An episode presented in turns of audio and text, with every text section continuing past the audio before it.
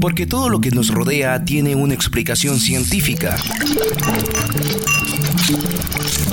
Descubre el origen en tu podcast Ciencia Una.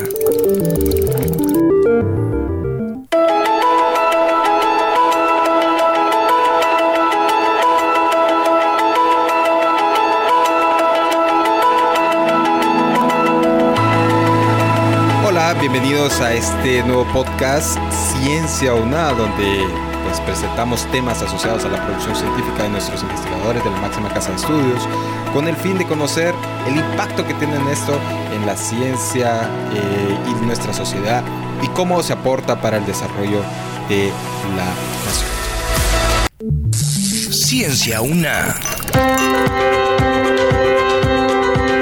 saluda Carlos Alvarenga y en este espacio de Ciencia UNA nos acompaña Henry Ponce, docente investigador de la Facultad de Química y Farmacia, y el ingeniero Leiser Antonio Mendoza, encargado de la unidad de meteorología de la Facultad de Ciencias Químicas y Farmacia, quienes trabajan en proyectos, eh, dispositivos tecnológicos y pues están desarrollando pues eh, un dispositivo que pues puede ser el proceso para una patente en la Universidad Nacional Autónoma de Honduras. Bienvenidos a este espacio a ambos. Eh, un placer tenerlos aquí en esta cabina de radio de esta universidad. Saludos, gracias, gracias por la invitación, un placer estar aquí. Sí, saludos igual, eh, muchas gracias por el espacio. E, es importante destacar que estos avances tecnológicos que se están desarrollando dentro de la universidad eh, vienen a cabo de las facilidades que tienen los aparatos y las tecnologías, que es el tema de hoy en Ciencia UNA, que es como la aplicación del uso de las tecnologías para realizar el análisis químico. Entonces, me, gustaría que nos, nos, indicara aquí este, cómo es el, el proceso de el uso de las tecnologías para el, análisis químico y el, el provecho de la ciencia. ¿Cómo funciona esto? Ok, eh, la verdad es que es interesante porque cuando hablamos de química, casi todos eh, se nos viene a la cabeza un, laboratorio, ¿no? Es decir, nos recordamos. El laboratorio de Dexter, seguramente. Exacto, y ya te pones a pensar de matraces, pipetas y cosas así, ¿no? Entonces tú dices, bueno, ¿y dónde cabe esto de las nuevas tecnologías? ¿Dónde cabe un teléfono inteligente? Pero la verdad es que es muy simple. Porque la, química y sobre todo la química analítica lo que hace es que mide propiedades. Y sabemos que las propiedades pueden ser físicas o químicas, ¿cierto? Y una de las propiedades físicas interesantes es el color, es decir, bueno, propiedades físico-químicas, porque el color tiene que ver con física y con química. Entonces, el, hecho de utilizar estas nuevas eh, eh, herramientas, estas tecnologías para hacer mediciones eh, químicas es muy, muy interesante, muy, muy como novedoso y es ¿Qué puedo hacer yo con una cámara de un teléfono? ¿Qué puedo hacer yo con un teléfono para medir? Y, ya sabemos que lo puedes hacer, puedes, digamos, puedes medir tus pulsos, pero ya en la parte química es, ok, y si yo quiero saber cuánta glucosa tiene una determinada muestra de suero, lo puedo hacer con un teléfono. Entonces, esto es como lo, que queremos nosotros hacer, desarrollar sensores que te puedan medir niveles de glucosa, niveles de ácido úrico, en, utilizando un teléfono, utilizando una cámara. Para darnos a entender, dentro de la patente que están por, eh, por salir con ese tema, es el desarrollo de un dispositivo que se coloca en una sustancia, me imagino, y a partir de eso es que se puede determinar qué sustancias pueden estar eh, dentro de, ese líquido, esa sustancia. ¿Es así? Ok, es, yo agarro una muestra de suero, digamos, le agrego un reactivo químico, se forma una reacción, una reacción de color ese cambio de color tú lo puedes medir con un dispositivo, bien sea un teléfono inteligente o una cámara, y te puede convertir una medición química en un valor, en un valor por ejemplo de glucosa, en un valor por ejemplo de colesterol, de triglicéridos, de ácido úrico. Es decir, tú transformas esa medición de ese color en un valor numérico. Entonces tú puedes decir, bueno, esta persona tiene tanto valor de glucosa con una medición de ese dispositivo, de esa cámara, digamos, ¿no? Y al final, ¿qué, qué, sucede? Pues, eh, eh, porque me imagino que muchos se harán la interrogante, este, si yo le puedo pedir al teléfono celular, mídeme si este tiene alcohol o si este tiene este, algún tipo de, de sustancia que yo quisiera saber. Sí, eh, bueno, básicamente como lo comentaba aquí el doctor, este, todo lo que se puede parametrizar, o sea, para medir ciertas sustancias, entonces eso es lo que nosotros estamos buscando. En este caso es la portabilidad, ¿verdad? Que con un teléfono inteligente, que todos sabemos o todos andamos un teléfono hoy en día inteligente, entonces eso nos va a venir a facilitar eh, el uso ya sea de eh, las muestras que mencionó el doctor, porque... Eh, y esto funciona con aplicaciones. Es, es sí, ese, esa es, la, esa es la, la, la, la, proyección, ¿verdad? Que se tiene, hacerlo con funcionar con un teléfono inteligente, pero por los momentos este es portátil, es con una autonomía bastante eficiente, la verdad, porque la proyección que se tiene es como usarlos en en un área eh, remota, así donde no hay como mucha energía, por decirlo así. Entonces el dispositivo tiene una autonomía más o menos entre unas 8 o 12 horas, que es la presión que tenemos, y es, va a ser bien, bien útil, la verdad. Sin detallar mucho de, cómo es el, el, aparato, está en un proceso de patente ah, y eso sí. sí, no hay que dejarlo ver, ¿verdad? ¿Cómo lo describiría? Ok, vamos a decir que es como un dispositivo con, y, la palabra aquí clave es portabilidad. O sea, tú vas ahora mismo a un laboratorio clínico, te sacan sangre y tú dices, pues dejo mi sangre y me mandan los resultados. Pero ellos lo que tienen es un equipo que está ahí en el laboratorio, ¿cierto? Pero ¿y qué si en lugar de que la gente vaya al laboratorio, nosotros llevamos el laboratorio a, la, a, la, gente. Entonces alguien que está, por ejemplo, en una aldea de un pueblo muy remoto, yo puedo llevarle este dispositivo con características de portabilidad, con características de exactitud, porque puede medir exactamente los valores, y yo hago el análisis in situ, o sea, en ese mismo sitio. Entonces, las características tienen que ver con eso, con portabilidad, pero también con exactitud, muy simple, muy sencillo, que tú puedas incluso enviar los resultados al celular, al teléfono celular de la gente, que tú necesites como que aquí esté impreso, sino que, oye, te mando el resultado y ya está aquí inmediatamente en tu, en tu celular. O sea, todo ese tipo de características. Qué interesante y eso, además de, de, hacer eso, me imagino que le acerca la información a, a, muchas personas para usarlo en diferentes aplicaciones. Me imagino que en este caso para el tema de sangre, pero también me imagino que gente que trabaja en ingeniería, que quiere ver el nivel de los suelos. Eh, entonces las aplicaciones se, vuelven bastante grandes. Es así, ¿no? Entendería que va en esa orden. Sí, sí, como le mencioné, la proyección de, de este dispositivo es muy amplia, pues, o sea, eh, tiene una proyección bastante amplia y como lo mencionó el, doctor aquí también, este es, preciso y, eso es lo que se busca, pues, o sea, la portabilidad en este caso del dispositivo. Y ahora con este tipo de nuevas tecnologías, entonces la proyección se, eh, se va orientando en el desarrollo de un aplicativo móvil, ¿verdad? Que este me permita a mí este, hacerlo mucho más fácil para el usuario. Exacto, al final, em, digamos que todos necesitamos alguna información analítica, como tú dices. O sea, tú puedes decir, estoy en la ingeniería, estoy en otras áreas del conocimiento y yo requiero información. Y al final, todas estas aplicaciones que nosotros podamos desarrollar, este dispositivo va a permitirnos eso, tener más información y sobre todo que el usuario incluso lo puede, lo puede hacer por sí mismo. Es decir, que no necesites tanto como para hacer una medición, me explico, que pueda hacer todo más simple, más sencillo. Y creo que hacia eso va ciencia de hacerlo mucho más sencillo y todo. Y ahora, eh, dentro de lo mucho que se está trabajando dentro de, de, este proceso, ¿cómo se encuentra la patente? ¿Ya, ¿Ya han recibido alguna notificación en cuanto a cómo está el desarrollo o, o, qué, se, o qué hace falta?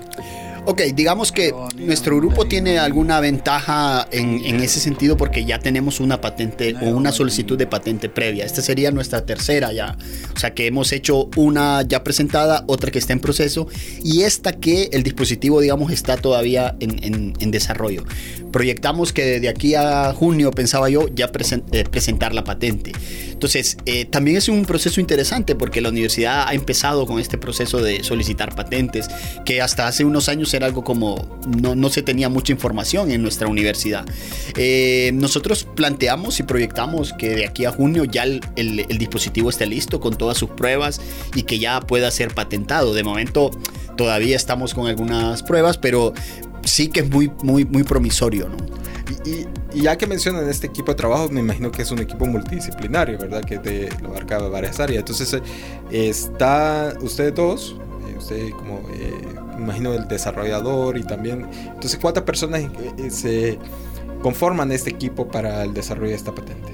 Sí, eh, bueno, el, el, equipo lo conformamos tres personas, ¿verdad? Eh, el doctor Henry aquí en la, en la parte química y eh, Fernando, que lastimosamente no pudo venir hoy, él es también un alumno y pues su servidor aquí en la parte de electrónica y con los dispositivos electrónicos, todos los componentes y cosas así. Entonces somos un equipo multidisciplinario, como usted lo menciona, y, y pues nos entendemos bien. Y eso ha ido, nos ha ayudado para avanzar en el dicho proyecto. ¿Y han pensado después de desarrollar este proyecto qué otras subaplicaciones podría tener, digamos, me imagino yo, de darle una, una, herramienta a tal vez hacer un dispositivo mucho más grande para, para ingenieros o no sé si lo han pensado en, esas partes o todavía eh, eh, no se visualizan todavía hacerlo un poquito más localista.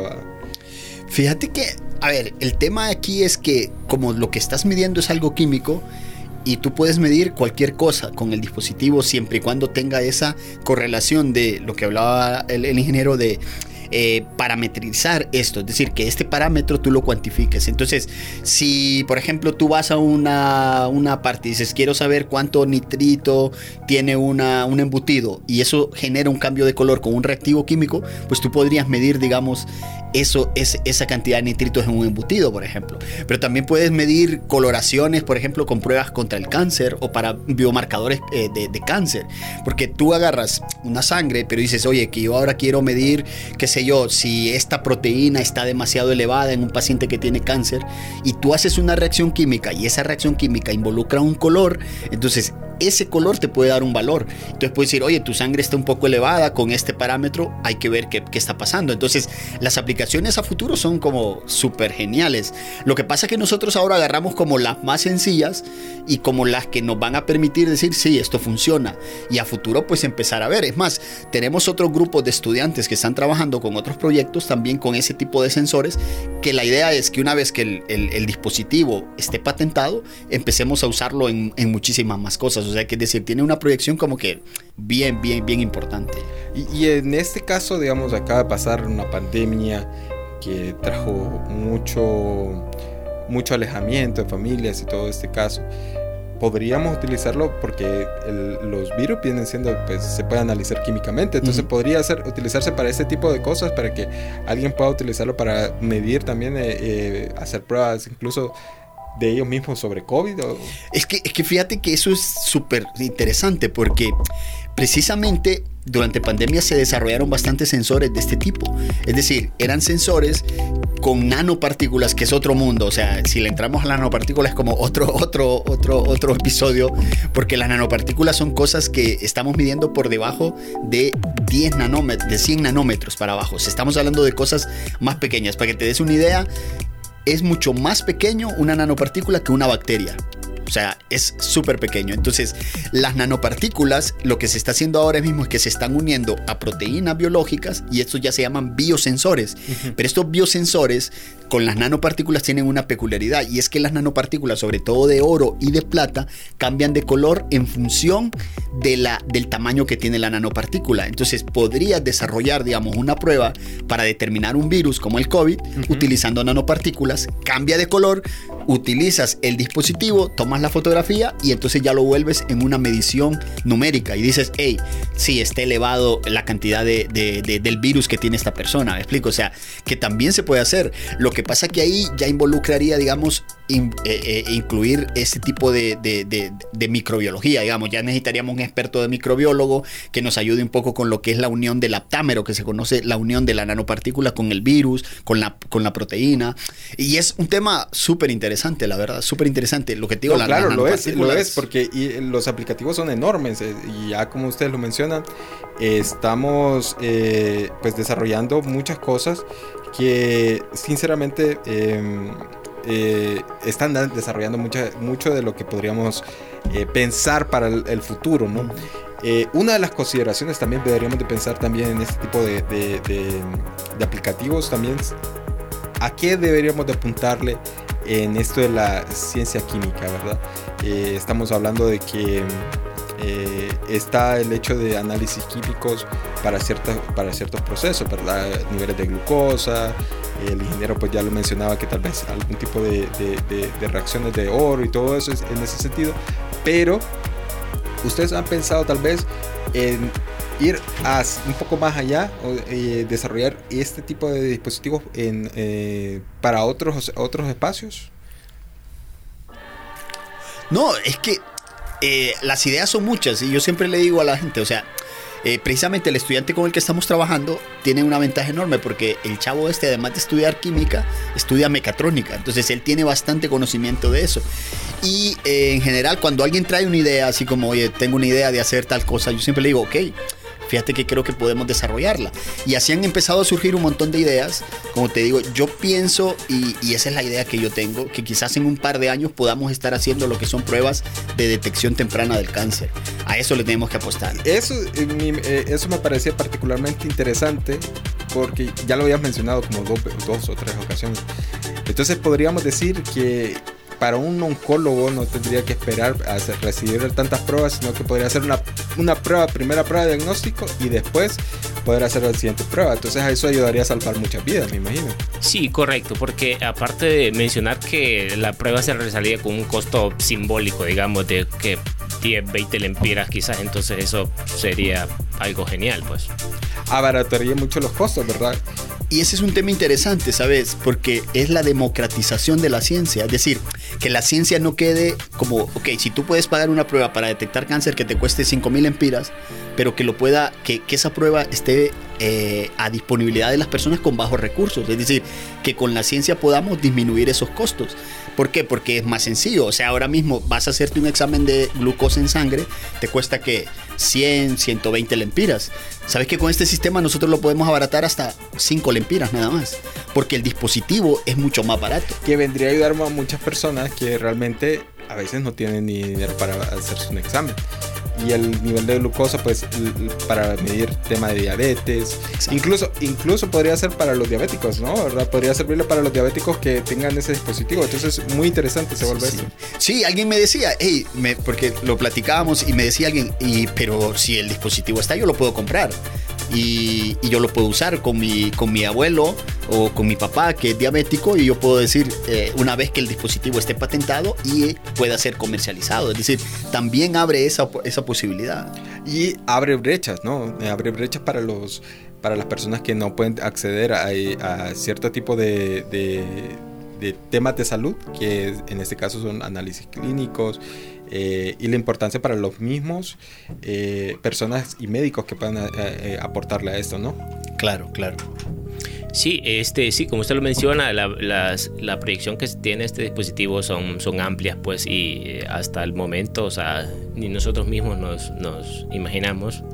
Pero sí, esto vendría a abaratar muchos costos, pues, como lo mencionó el doctor, ya que, como usted lo menciona también, que, bueno, aquí en estos países de Latinoamérica, hay personas que no tienen para hacer un simple examen médico y, nuestro dispositivo, nuestro equipo vendría a ayudar y de cierta manera a apoyar a la sociedad, pues porque sería un, costo simbólico para hacer, realizar las no, eh, el costo simbólico es lo menos, es, eso es, estamos hablando de costos irrisorios, porque ¿quién no tiene 5 lempiras en la bolsa? Sí, sí, correcto. Eh, eh, entonces, mencionarles también que este tipo de de análisis químicos es una idea que, que sin innovadores está generando mucho interés. Científicos de la Universidad de Granada también lo están utilizando. Y la UNESCO pues menciona la necesidad de utilizar las TICs, las tecnologías de la información y la comunicación, para el, mejorar el conocimiento eh, y pues los aplicativos, lo importante que es la ciencia para el desarrollo de, de la humanidad. Eh, no sé si desearían aportarle algo más en cuanto a este tema del desarrollo y lo, que implica este, la utilización de la tecnología para este análisis químico y posteriormente para, el, desarrollo de la ciencia. Sí, bueno, es que yo siempre menciono algo y es todo proyecto de investigación surge con una simple idea, o sea, que tú te pongas y digas, oye, ¿y por qué no inventamos tal cosa? Y el hecho de que contemos con todo este tipo de herramientas, de las TICs, pues ha facilitado eso. Yo siempre le digo a la gente, no pensemos en hacer algo tan complejo, más bien pensemos en hacerlo de la manera más sencilla. Es decir, eh, si un equipo cuesta mucho dinero, sabemos que no podemos acceder a él, pero hagamos, hagamos uno nosotros y que funcione igual o mejor que que ya tenemos. Entonces, el, hecho de hacer este tipo de cosas surge precisamente con ideas. Y yo siempre reconozco el, tema de la multidisciplinaridad. Es decir, el hecho de que tú no manejas todo. Yo soy muy bueno en química, pero hay muchos temas de circuitos, de comunicaciones, de puertos y cosas así que en verdad el ingeniero sí lo maneja. O cuestiones de impresoras 3D. Entonces, al final, el éxito de cualquiera de estos proyectos es que tú logres hacer un grupo multidisciplinario. Sí, sí, bueno, este, eh, nosotros estamos muy entusiasmados, ¿verdad?, con el proyecto y pues eh, venimos a hacer ciencia aquí y dejarle algo bueno a la sociedad, pues, y para mejorar la calidad de vida de cierta manera y poder ayudar a toda la población que lo requiera, pues. Entonces, muy interesante, la verdad, eh, como lo mencionaba el doctor, y, pues abaratar los costos. Y como lo dice él también, que todo ocurre con una simple idea, pues, y y ver lo que hemos avanzado desde que se inició el proyecto hasta hoy es muy promisorio, la verdad, nuestro proyecto. Entonces esperemos en Dios que, que, así sea y tener una proyección más a futuro de, eh, para llevarlo a cabo y poderlo patentar.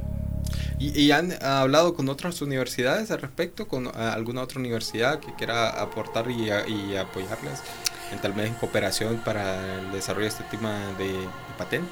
Ahora mismo, porque ese es otro tema interesante, el tema de la, de la patente involucra también de que tú puedas o sea, es decir, si tienes más gente involucrada, lógicamente la patente va a tener que ser más compartida. Ahora mismo, como es nuestro primer, digamos, eh, eh, diseño, nuestra primer versión, la hemos desarrollado nosotros al interno, pero sin duda alguna vamos a, pensar si hay más oportunidad de crecimiento, porque también el dispositivo puede servirle a muchos colegios. Es decir, colegios donde tú puedas ir a enseñarle a estudiantes de, de, de, colegio, de bachillerato, cómo funciona un equipo de estos y de esa manera también vas generando educación. Entonces, yo, yo siempre digo, o sea, patentemos y luego le buscamos hacia dónde lo tiramos para que puedas estar habilitado para, para todo el mundo, ¿no? lo importante que es eso. antes de finalizar este, este podcast de ciencia, una, eh, me gustaría tal vez que nos pintaran como una pequeña visión de lo que ustedes eh, plantean con este tipo de proyectos y hacia dónde van caminando también para que eh, encapsulemos un poco esta entrevista tan enriquecedora y tan, tan linda que saber cómo se está desarrollando este tema aquí en la universidad. Sí, la verdad es que, bueno, eh, nosotros llevamos ya, el grupo tiene tres años estar trabajando en, varios proyectos. Ha sido una experiencia interesante. Eh, la, mayor este, experiencia buena que yo veo es que estamos involucrando estudiantes. Los estudiantes se sienten más empoderados y sin duda alguna pienso yo eh, que vamos a, a, tener mejores resultados. Es decir, que van a venir más resultados interesantes porque al final la ciencia también involucra que tú puedas incluir más gente. Es decir, la ciencia no tiene por qué ser única, no tiene por qué ser individualista, sino que más bien entre tú más repartes esta ciencia, lógicamente eh, hay mayor riqueza y eso es, eso es algo eh, que, que, todo científico, que toda persona que esté en ciencia debe tener claro. ¿Y usted, ingeniero, qué, qué, acotaciones podría brindarle a este? Sí, como le mencioné anteriormente, eh, nosotros estamos muy entusiasmados, ¿verdad? Eh, en hacer ciencia y, y, pues aquí con el doctor eh, tenemos varios proyectos para realizar a, a, corto y mediano plazo también y otros a largo plazo, ¿verdad? Que esperemos que se nos den. Y pues como lo menciona él también, que el involucrar estudiantes y más gente, o sea, eso nos ha venido a, abrir nuevas, nuevas puertas, nuevos horizontes, ya que entre, o sea, cada cabeza es un mundo, pues entonces cada quien tiene ideas importantes, por muy locas que parezcan, o sea, siempre son, siempre son, son bienvenidas, pues, y este, por eso somos un grupo multidisciplinario, la verdad. Bueno, gracias al doctor Henry Ponce, docente investigador de la Facultad de Química y Farmacia, por estar en este espacio, y al ingeniero Leiser Antonio Mendoza, quien es encargado de la unidad de meteorología de la Facultad de Ciencias Químicas y Farmacia, por haber acompañado en este podcast Ciencia Una. Les despide de ustedes, Carlos Alvarenga.